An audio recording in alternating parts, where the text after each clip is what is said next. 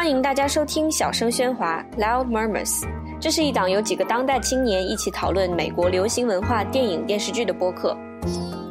大家好，我是 Easy。这一期的节目呢，我们想要专门的聊一聊刚刚过去的第九十届奥斯卡金像奖的颁奖典礼以及各种得奖情况。嗯，几位其他主播都有事情，所以说我请来了我们的好朋友朱大师，呃，也是资深电影爱好者，我们一起来做这一期节目。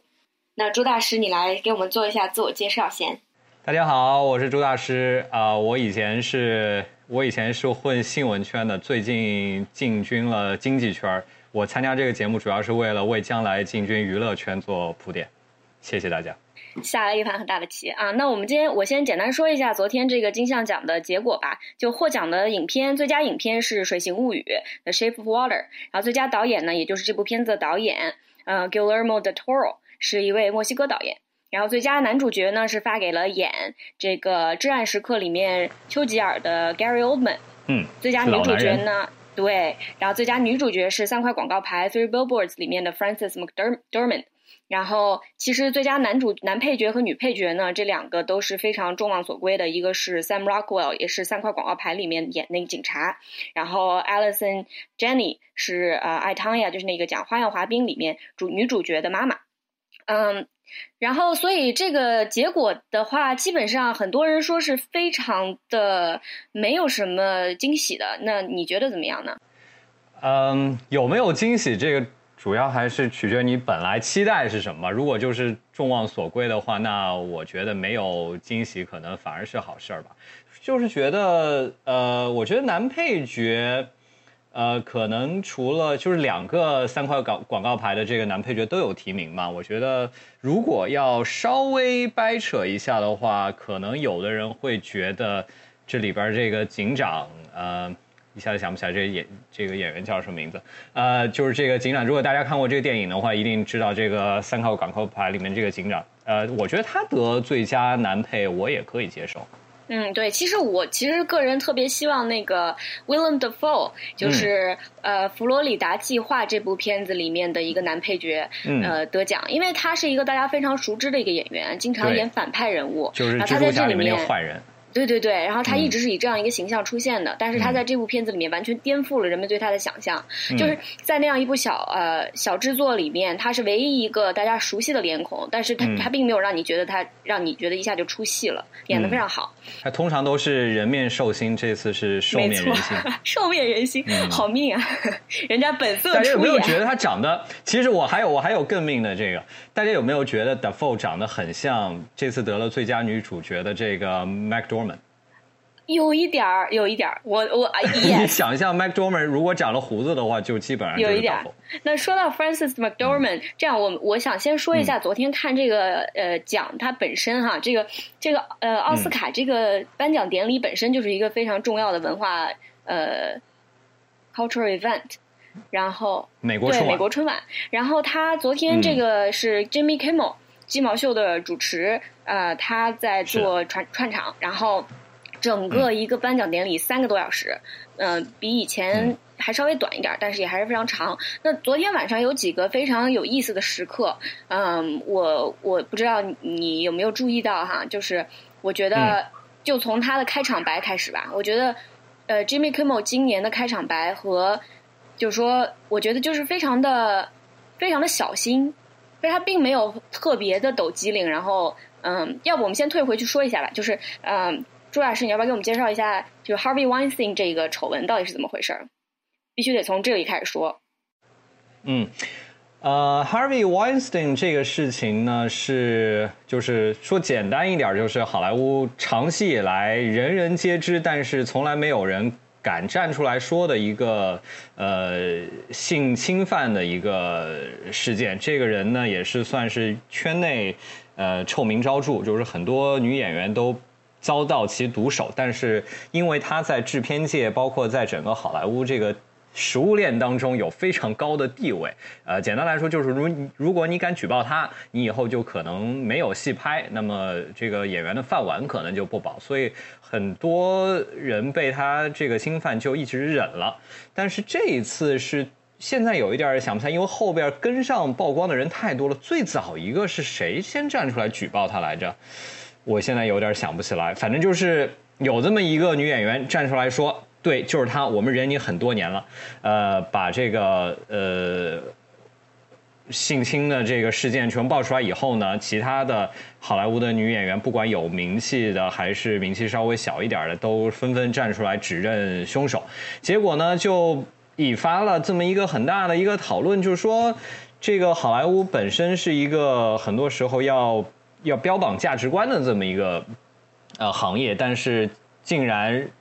这么肮脏的事情忍了那么多年，大家也都这么逆来顺受了。所以说呢，第一说是好莱坞这个体系，呃，有很大的问题；第二，也就是说很多呃人第一次知道的话，又觉得哇，这些女演员竟然这些破事忍了那么久哈。看来我们也真是应该好好的检视一下，呃，我们现在职场当中的这个性别不平等啊，乃至常见的性侵犯这样的这些问题。没错，其实就是 Harvey Weinstein 这个事情最早爆出来，是因为 New York Times 写了一篇文章，对，是报纸写出来，他对一篇非常详尽的一篇文章，里面列举了很多他这么多年来一直，就是这个事情最最最令人觉得恐怖的是，不是他一个人是一个啊，好像有心理疾病或者怎么样，而是他的整个从他的助手到他的公司到整个这一条产业链，他都有共犯，就这些人全部都是没有去举报他。就相当于是在帮他掩告、掩掩饰他的罪行，并不是没有女演员说，而是说完了以后会有一大堆人，就是从律师开始到助理，一群人去帮他，嗯，就是说去去帮他摆平这些事儿。那所以说，整个这届奥斯卡，他呃，你可以跟那个之前的那个金球奖 （Golden Globes） 来比一下。就 Golden Globes 的这个关于这个女性啊，就是 Me Too 这个这个 movement 从开始到金球奖，相当于到了一个小的高潮。那天的颁颁奖典礼上面，很多女演员都带着嗯这个叫什么活动家去参加的典礼，然后给了他们很多的这个机会去说话呀什么的啊，在红毯上。然后今年的这个奥斯卡呢，就相对来说声音更加小一点，我觉得是一个比较。Muted 这么 muted 这么这么一个这么一个感觉，就包括呃说回这个 Jimmy Kimmel 他的那个最前面的开场白，他非常平铺直叙的就说了，今年 Harvey Weinstein 不在了，然后他他在奥斯卡这个历史上是起到一个非常重要作用的人，所以如果他们呃对，如果就所以。去年前年就是很多年以前，你你如果想剪一个大家疯狂称赞 Harvey Weinstein 的剪辑，都可以剪出来很多分钟，就这么一个情况。所以今年就很尴尬，从台上台下都弥漫着一种尴尬气氛，我觉得。然后，所以 Jimmy Kimmel，我觉得他的笑话也都非常的，就就是 walked a very fine line，就他没有想要特别的去拿这件事情开玩笑，因为就还是对很多人来说还是一个非常呃有伤害，并且对他们来说极其近的一个事情。然后，呃，所以这开场白给我的感觉就是这样。这个我倒是觉得，呃，Jimmy Kimmel 他在开场，可能大家通常的印象，奥斯卡的主持人一开始都是要插科打诨这样的这种喜剧性的开场。今年呢有点不一样，我倒是觉得，当然一方面，呃，这本身是一个讨论起来可能会给很多受害者有一个二次伤害的一个问题，但我倒是觉得他也没有办法。把这个事情用一个玩笑的口吻再讲述一遍，因为这本身是一个对好莱坞来说非常讽刺的一个事情，就是呃，可能很多不喜欢好莱坞人或者认为好莱坞很虚伪的人，一直都可以拿这个说事儿啊，你们每年都在这里讲这些，这个标榜自己是道德先锋或者种种楷模，但是在眼皮子底底下这么多的事儿，竟然也呃，竟然还有这样的事情，那么。你们是不是应该自我检讨一下？我觉得这是一个很很现实的一个问题。第二，呃，我自己看美国这些脱口秀啊，还是喜剧这种 comedy 的经验，就是说呢，大部分时刻你是可以插科打诨的，但是真的有一些就是到生死攸关或者非常严肃的话题的时候，呃，比如说之前的这个呃，其他比如说张呃。这个囧司徒啊，经常会有一些，他完全就抛开了他那个包袱手的这个身份，我们来严肃的谈一些问题。这个有的时候效果也反而很好，因为这个问题你没法开玩笑。对，我同意。呃，我但是我跟这个去就跟这个金球奖的呃相比，Seth Meyers 来讲的话，Seth Meyers 他的玩笑更加毒舌一些，你知道吗？就非常的 cutting，他就非常不留情面的去批评了这个好莱坞，就是整个这个呃娱乐圈的这么一个现象，就是一种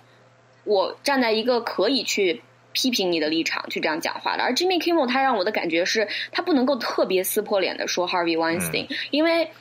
台上台下坐着太多，对，台上台下坐着太多跟 Harvey Weinstein 合作过的人的，你说他们知道多少？就是就是有这样一种感觉。但是呃，从始至终这个 ceremony 呢，给我感觉还是。嗯，不停的就有人去提起这个关于女性在这个 industry 在这个行业里面的地位的需要的改变，而且呃，这个相当于这个讨论已经嗯稍微的更加深化一些了，没有完全的就是停留在性骚扰这个部分，因为性骚扰是一个。就是我们都就是它是一定不能够允许的。可是现在这个我们更多还有其他需要做的一些讨论，就是说怎么样能够给更多的女性的导演、摄影、编剧、演员更多的机会。嗯，这个我是很喜欢。Jimmy Kimmel 前面就一开始非常明确就点出了好几个呃同工不同酬的这么一个同同工不同酬的呃例子。然后对这个很喜欢。那好，我们接着再说另外一个高光时刻，就是。嗯，Frances McDermott，她最后她是得最佳最佳女主角。你看了她的那个演讲吗？就是那个 speech，给你留下印象是什么？呃，我看了她的整个演讲，我当时说实话注意到了两个事情，就立刻的就是注意到，第一个是，呃，虽然说她一开始上去有一些这个。插科打诨，有一些轻松的表现。他后面马上就提到了，他说：“我现在的感觉就像是他提到了一个美国冬奥会的一个选手，就是嗯，就是这次 Chloe 对 Chloe Kim。我后来在想，我觉得他这个 Chloe Kim 应该是有意的一个 Q 放在这个里面，因为 Chloe Kim 这个身份，第一是一个很年轻的一个奥运的呃单板 U 型池的一个冠军，他。本身这次如果大家有看冬奥会的话，就注意到表现非常的出色。她另外又是一个少数族裔的女性，啊，我觉得这个是。如果我按照我的想法，就是多门他是有意识的在这里面放进了这个呃 Chloe Kim 的这个 reference 的话，这个还是很很有指标意义的，因为呃就是整一个奥斯卡的这一次的这个主题可能都在讲少数族裔的问题，在讲呃女性的问题。那我觉得在这个现在这个新闻的这个圈子里面。讲 Chloe Kim 是大家能够马上想起来的一个代表性的人物，然后又刚好因为是亚裔嘛，所以说我又印象比较深刻一点。第二个是他最后提提到了一个，就是很多人一下子都不知道他在说什么，我也是后来在网上才发现这到底是什么意思。他最后他说，如果要给你们一个忠告的话，我就两个字儿，他说是叫做 Rider，呃呃，Inclusion Rider。我当时第一下没明白，后来也是很多人指点才发现，说这是一个，呃，演员合同中的一个一类条款，就是说，你如果要让这个演员参演某一部电影的话，你得制片方得保证你的，呃，就是工作人员还有其他的演员当中有一定的呃文化多样性或者说种族多样性，就可以理解为你有得有多少女性的比例啊，得有多少就是。简单来说就是非白人的这个比例嘛，在这个里面，他最后提到这个，我注意到很多就是圈内人、懂行的人说，哇，他说这是一个非常大胆的一个题，因为我可以想象，对于很多制片制片方来说，你如果要受到这样条款限制，至少在现在美国的这个娱乐圈的生态里面，这个意味着你的成本是要大幅的上升。嗯，我觉得这个。嗯，我很同意你之前说的那些，但是这个最后一点就是成本的上升，我觉得呃不一定，因为现在的问题不是行业里面没有女人、没有少数族裔去做这些非常技术性的活，而是没有人招他们，特别是演员，没有人招他们。那么。那么他们的片酬和他们的工作，他们的薪酬，不见得比那些一直有工作、一直就是履历越来越长的人要贵。我觉得反而有可能是相反的。我我我得修正一下，我说的这个成本上升，不是说他一定是不见得他真的是付出演员报酬更多，他就是在意味他需要打破常规去，呃，做出一个有意识的尝试，就是说他不能够用他熟悉的那些人，他得。他得。告诉自己的这个经纪人说：“我需要有多少比例？”那对于这些经纪人来说，因为现在的现实就是说，呃，很多少数族裔的演员还有工作人员就是游离在这个边游离在边缘的，他们的工作机会很少，所以也可能对于这些经纪人来说不是很熟悉，要他们主动的去找一些原来他可能不那么熟的演员，对他们来说是额外的工作吧。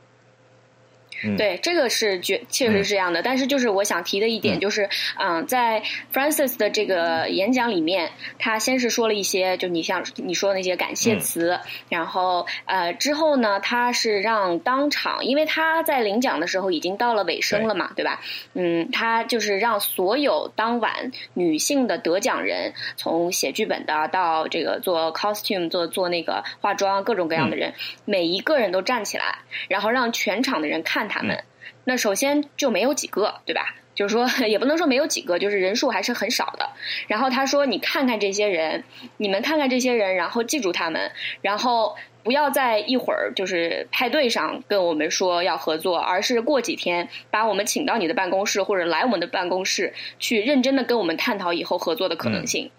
因为这些人，就说，就说奥斯卡九十年了，对吧？呃。”第五个就是 Greta Gerwig，就是 Lady Bird 伯德小姐的导演，是只是第五个被提名的女性导演。然后今年还有唯一一个被提名的女性的这个 cinematographer，就摄影。哎，所以说，如果你不去用一些从内部的力量去改变它的话，光靠这种惯性，我们已经看到了九十年了，只走了这么一点点的路，就真的是我觉得。Inclusion rider 这一点就不说它怎么样去能够实现，但是 Francis 提出的这这样一个建议，我觉得是值得被采用的。嗯嗯，我我我完全同意。另外一方面，我觉得这里也是一个很讽刺的。你刚才说了这么多的这个，呃，事实就是奥斯卡这么多年了，可能真正被女性被提名的，特别比如说刚才这个摄影师啊，或者说一些很我们认为含金量很。高的这些又不是最佳女女演员，就是男女都可以选的这些奖项里面，其实女性的比例非常非常的低。一方面，可能呃，我们可能看到很多美国前沿的价值都体现在一些奥斯卡的电影里面，但是在现实当中，这个工业其实奥斯卡作为一个工业来讲，它还是非常的呃，怎么说呢？非常的保守，或者说是其实是非常古板的一个一个系统。没错，呃，那么这个正好是我想接下来说的，呃，就是关于那个这这几次这这些呃影片还有导演的这种得奖，还有改改编剧本，我想要就是问你一个问题哈，就是很多人现在认为，呃，就首先今年的一些新生代并没有。呃，虽然有很多很高的呼声，但是其实最后的奖项并没有落在他们手上，对吧？嗯，比如说举个例子，这个 Timothy，对，呃，Timothy Chalamet 甜茶，他是呃以你的名字呼唤我的男主角。然后呢，博德小姐不用说了，这个从女主角到导演都是非常年轻的女性，嗯，她们都就是口碑非常非常好，可是今年都没有得奖。嗯，另外一个也是属于奥斯卡不常见的一个面孔，属于一个所谓的呃 outsider 的，就是嗯，逃出绝命镇 Get Out 的这个导演，也就是一个喜剧明星，就大家认为他是一个搞喜剧的，对吧？他之前也从来没有，他他导过一部。对他导过一部电影，但是那部电影也是一个喜剧。而这部电影的话，它简直是已经突破了 很多人，就是它是一个很难去界定的一个电影啊。我们之前聊过这个，所以没有听过的朋友可以倒回去听啊。但是他呢，也是只拿了一个原创剧本，我觉得非常的实至名归。剧本确实很牛逼，真的真的很牛逼啊！对，但是就相当于说，还是最后这些。呃，老老戏骨们还是得奖了，对吧？就 Gary Oldman、Alison Janney 这些人。那，嗯，就是对这个的话，你觉得就是你你吃惊吗？就是你之前有想过这是最后的结果吗？说实话吧，我从我这个看奥斯卡的这个姿势来讲哈，我觉得，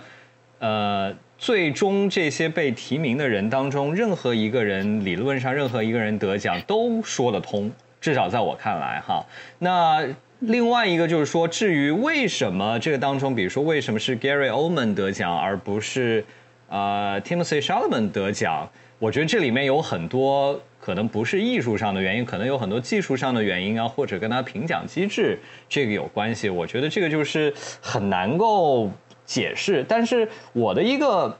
呃想法就是说，比如说像 Gary Oldman 这样的，这也只是他的第一个奥斯卡的最佳男主角。所以虽然说他年纪很大，也成名已久。但是可能就像小李这个第一次得奖一样，大家觉得他很熟，但是从得奖来说，他真的也只是第一次得奖，所以我觉得也不能够说他这个老人抢了这个年轻人的这个位子。而且对于啊对，Timothy 或者说这个 Sersha。呃，就是这个博德小姐的这个女主角来说，他们未来的路还长着，未来有很多大家如果喜欢他们的人的话，有很多很多的机会看到他们，所以也不见得是一个很可惜的事情。呃，我个人倒是觉得 Gary Oldman 真的就是这一整部电影就基本上就是他一个人嘛。那他如果不得奖的话，我觉得也很难说得过去。对这部电影简直就是为了男主角这个奖项而，我不想说他是量身定做，专门为了那个奖而去的。但是你看到成片以后，我确实觉得 就是他的表演太精彩了，就是整个这个片子给他的这个发挥的机会非常非常大。一直到看完这个电影才意识到这是 Gary Oldman，这个我觉得足以证明他演技的这个强大了。就是整个电影从口音。到化妆，到乃乃至于形体，就是他这个大肚子，因为丘吉尔这已经到中中年晚年了嘛，所以这个人已经塌下来了，你知道吗？年丘吉尔年轻的时候还是很帅的，但是这个已经塌下来，说这个大肚子，包括这个走路的神态，完全的就是让我看不出来这是哪一个有名的演员。我一直看出字幕，觉得哎，这好像是 Gary Oldman，哇，看到真是他的时候，我觉得这这真是太佩服了。呃，所以说那个电影的化妆得了奖啊，就真的是那个他的那个 fat suit 起了很大的作用。这个都是全方位要配合，嗯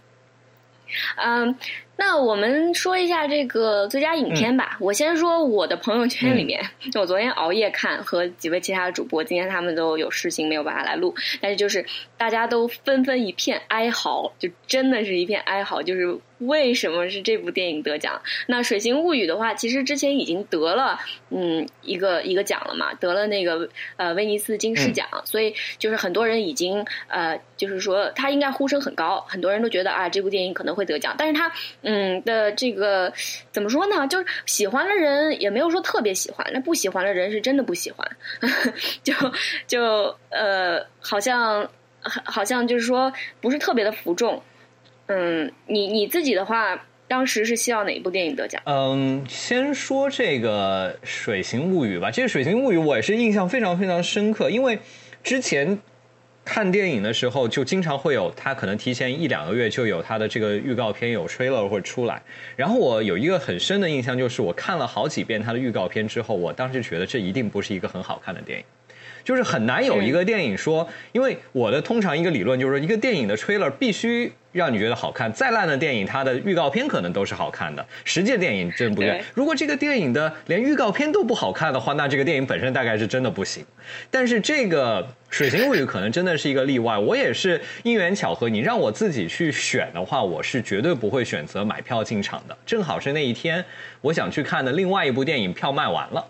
然后我当时又没有其他的选择，那我就那我就去看一下吧。结果我看了以后，我反而有一个惊喜。我开始就觉得就是一个无脑外星人电影嘛。然后后来发现，哎，这个电影的里面其实有很多很有意思的细节。这些细节它最终可能没有说到一个故事当中去，但是它就像一幅这个巨大的一个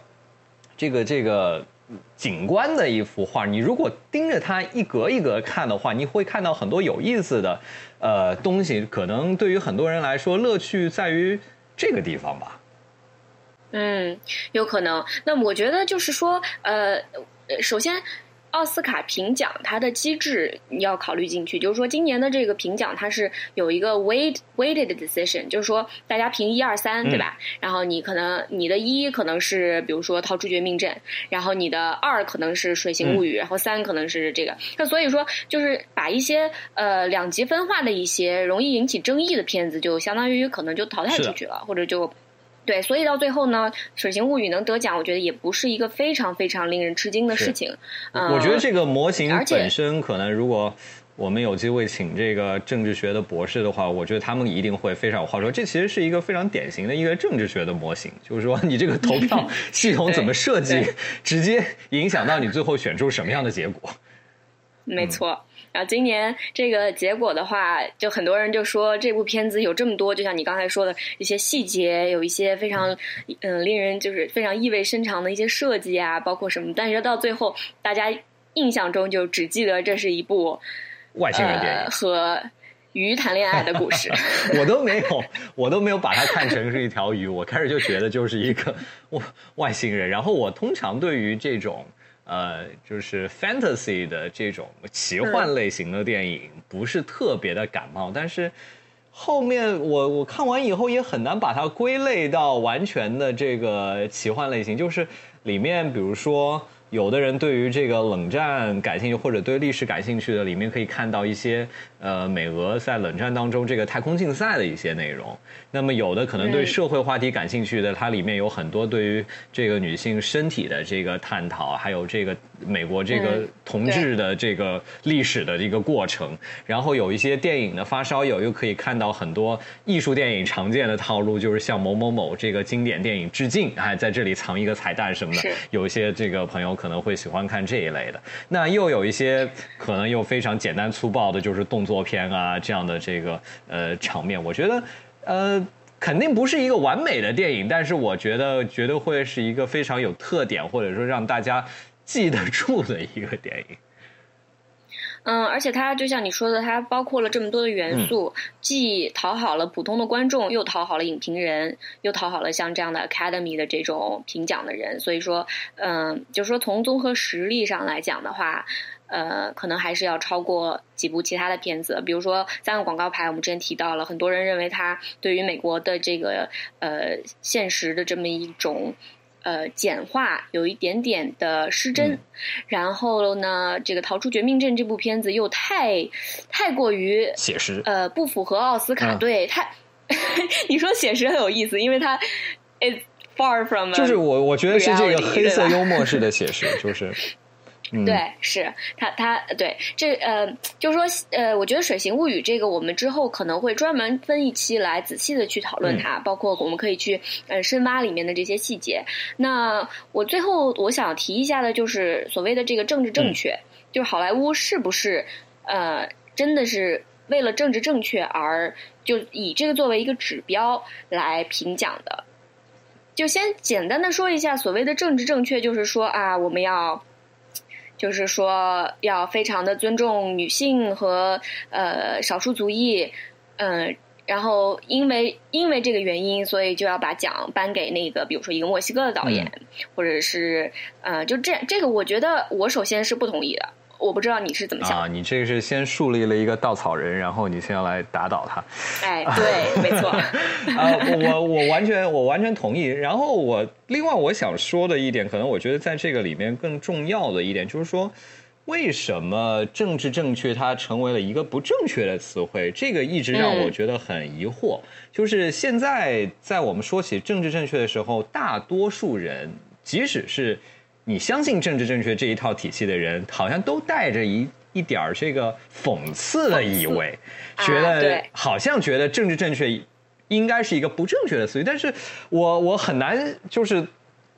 我完全可以想象有人不同意政治正确背后的这些理念。比如说最近看一些有一些关于这个呃女性到底是不是不平等有一些争议，我觉得这个这个是另外一说。但是为什么政治正确这个词逐渐？演化成了一个负面的词语，它的那些呃理念是到底是正确还是不正确？好像跟这个词汇本身已经脱开了，对吧？对，我觉得这个可以展开再讲十期，但是。可能是这样的，就是如果你同意男女本来就该平权，你同意就是说少数族裔应该得到同等的尊重，那么政治正确就不是政治正确，而是正确。而我们说政治正确的时候，主要是说你是在喊这些口号的，你是想要把表面的功夫做得很好的，可是实际上你并不是真的在乎这种价值。对对对。我觉得如果你的出发点是这个，那么你来批评这个词语，我是可可以理解的。但是我们就光说，呃，说回奥斯卡的话，就是说。我觉得呃，并没有。我觉得其实我有一个理论，也不是我自己的这个独特的理论，而是我觉得奥斯卡他评最佳影片，他评的是他自己作为一个呃 institution，他在人们心目中的形象，以及他自己在自己心目中的形象。也就是说，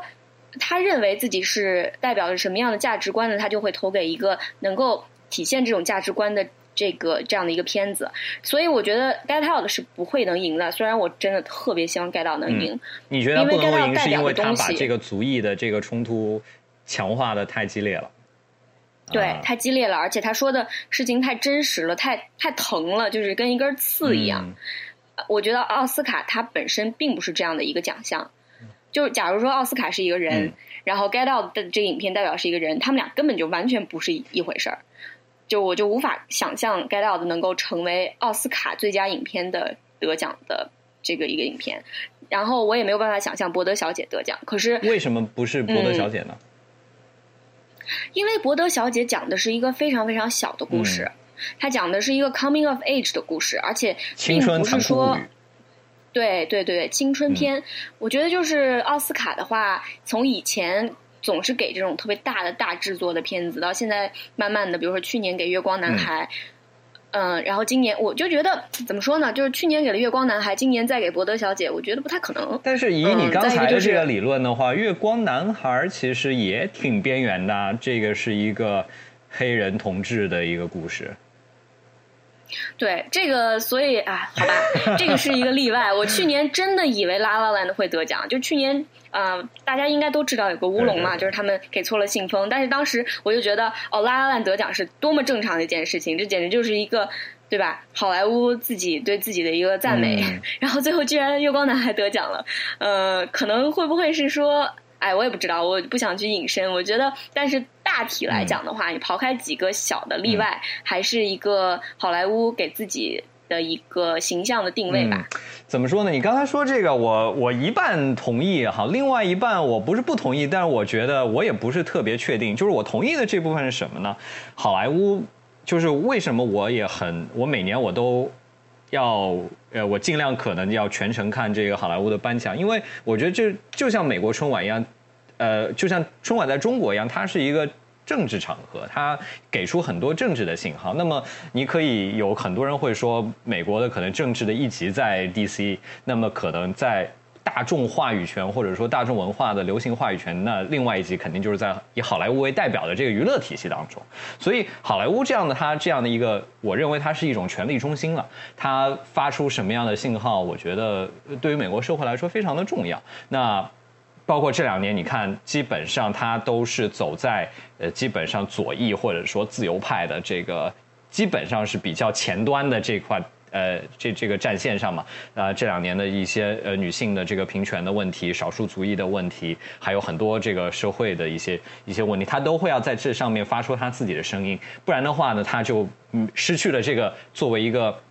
呃，机构的或者呃一个一个意见领袖的一个一个地位，这这个我完全同意，我也觉得他呃确实在行使这样的功能。但是当然呃还是回到刚才我们说的，里面很讽刺的就是这个 Weinstein 的这个事情，我觉得很对于很多人来说，可能对好莱坞觉得很失望，就是说你不可以一边在讲这样的事情，一方面每天。在做这这么苟且的事情啊，这是一个我觉得去年对他来说，今年对他来说非常大的一个呃打击。第二个就是你说的这个最佳影片到底颁给谁，或者不颁不颁给谁，这后面原因是什么？哈，我倒是持一种偏向于虚无的一个概念，我倒我不觉得这里面有一种主主导的意见，就是说呃，比如说这个 Get Out。不能够，绝对不能够得最佳影片，因为它这个族群的这个冲突描绘的太激烈了，对于社会分化，呃，这个这个作用太强。我觉得很难以它这个评奖的机制来说，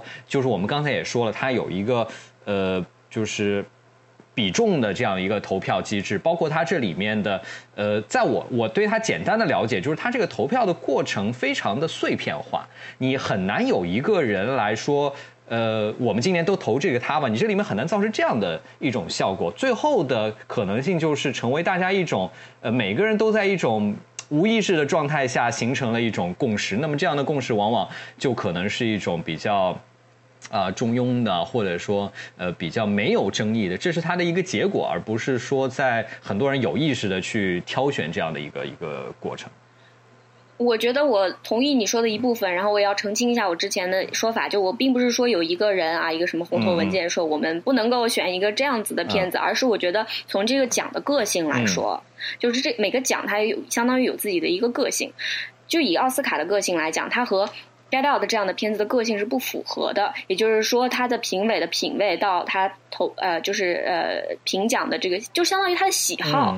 就是说，我很难想象，就是一群特别特别喜欢《Get Out》的人的死忠粉和这个奥斯卡评委的 demographics 会是相符的。嗯，这个我觉得，如果你去分析他的这个，比如说他们的年纪啊，或者说他们主流影迷的呃社会的这个这这个这个状况的话，确实可能是跟奥斯卡的评委的这个状况差的蛮多的。是，所以说，在在这个后者改变。呃，不改变的情况下，很难想象他会能够让 一部像《Get Out》这样的片子得奖。但我并不是说是因为啊，Oscar so white。那么这个问题我不是说的，我不是这个意思。我就是说，有没有一种他强烈的一种团队的一种信念，就是说我们。呃，不是某一个人吧，但是可能一组很很相同的，或者说很同质的这样的一组人，我也不觉得这些人会有意识的去联络他们彼此之间的这个行动，就是可能就是因为他们背景真的很像，所以说对，就是能够当成。能够成为奥斯卡评委的人，他或多或少有一些共同点，应该可以这样说吧。换呃，另外一个方面来说，这个 Harvey Weinstein 的这个丑闻也折射出奥斯卡这个工业链里面同质性有多么高。你就想有这么多人需要同时的去给他遮掩这些事情，或者要大家有这么多的共犯，其实就说明，其实这个真是物以类聚，人以群居。没错。嗯，是这样，所以还是有一个希望，就是今年看到了很多这种新生代的导演呀、编剧啊。然后编剧的话，我们稍微提一下，就是 Kumail 呃和 Emily 他们两个人合写了一部片子，是讲这个相当于是他自己他们两个自己的爱情故事。嗯，这部片子的话，虽然没有得这个原创剧本的奖，但是呃口碑也非常非常的好。然后还是可以看到哦，就包括还有今年的奥斯卡，虽然呃黑豹 Black Panther 并没有入围啊什么的，但是。他的。这个就是没有进入筛选期，对，没有，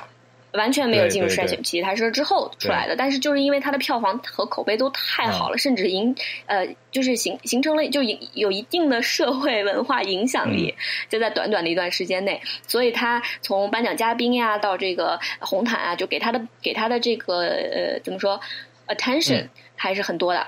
嗯，所以我们也会之后啊再专门讲黑豹，然后也讲一下这个所谓的 Afrofuturism，嗯，到底是什么样一个意思？嗯，所以